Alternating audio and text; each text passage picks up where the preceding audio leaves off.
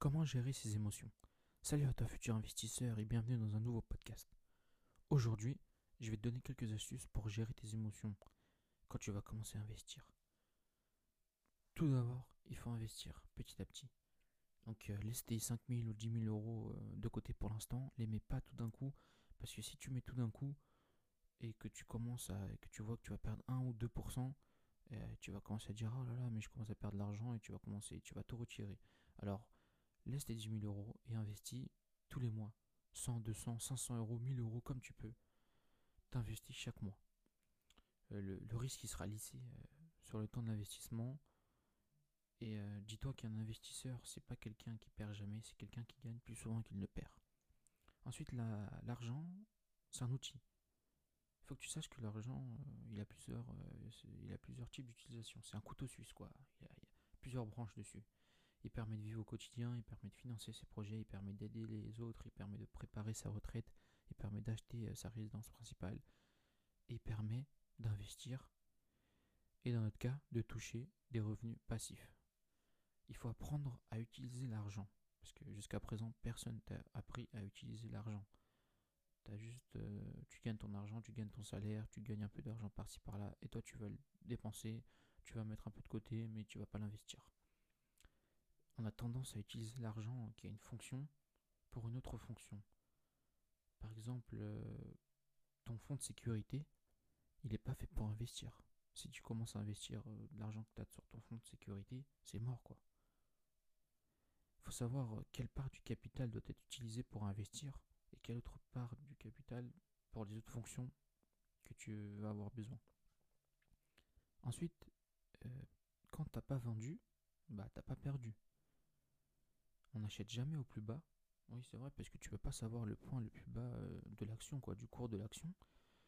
Et quand tu vas acheter, souvent, l'action, bah, elle va encore diminuer, quoi. Donc du coup, toi, tu vas commencer à paniquer, tu vas dire, oh là là, mais j'ai mis de l'argent, j'ai mis 100, j'ai mis 200, 500 euros sur euh, l'action, sur cette entreprise, et puis je vois que ça commence à diminuer, moi je perds mon argent, je vais le retirer. Mais non, bien sûr que non, tu dois pas faire ça. C'est complètement idiot. Parce que au moment que tu as retiré, bah, c'est fini. Tu as 1, 2, 3, 5, 10%, bah, c'est fini, tu as perdu. Toi, il faut que tu le laisses et il faut que tu investisses sur le long terme. C'est vraiment la clé.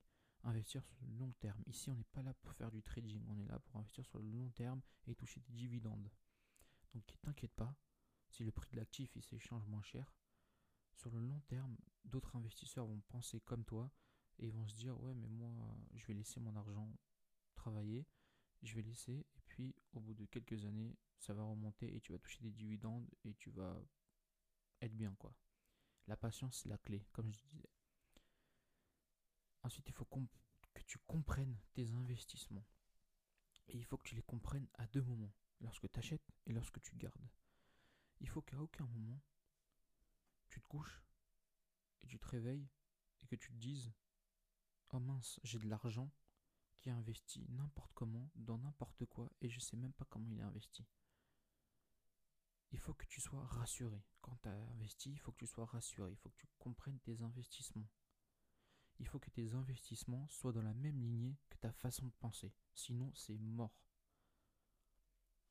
Ensuite, il faut que tu sois rassuré, comme je te le disais juste à l'instant, par tes investissements.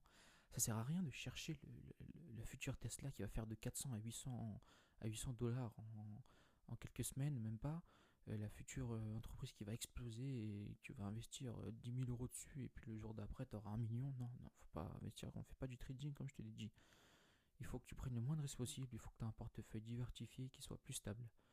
Et dis-toi que est-ce que tu serais rassuré si tu prêterais de l'argent aux gars les plus riches de cette planète et que eux, ils prennent cet argent et qu'ils le fassent travailler comme si c'était le leur? Bah En fait, quand tu investis dans la bourse, c'est exactement ça. Tu prêtes ton argent à des gens, et souvent ces gens, c'est les gens les plus riches de cette planète, ils prennent ton argent et ils le font travailler comme si c'était le leur. À ton avis, c'est pas mieux? Et pour finir, il faut pas investir dans des titres trop volatiles. C'est-à-dire qu'il ne faut pas investir dans des petites entreprises euh, que tu n'as jamais entendu parler, qui viennent d'apparaître, tout ça. Il faut investir dans des entreprises qui sont, comme on dit, too big to fail, trop grandes pour échouer. Il n'y aura pas d'explosion du, jour- du jour au lendemain, tu n'auras pas de surprise dessus, tu as beaucoup de volume, elles sont en place depuis des dizaines d'années, elles sont solides et elles ont un impact dans le monde, c'est très important. Elles vont pas fermer du jour au lendemain quoi. Voilà, on arrive à la fin de ces petites astuces. J'espère que ça t'aura plu et que tu vas commencer à les appliquer. Et moi, je t'attends sur ma page Instagram et euh, pour de futurs podcasts, j'espère. Allez, salut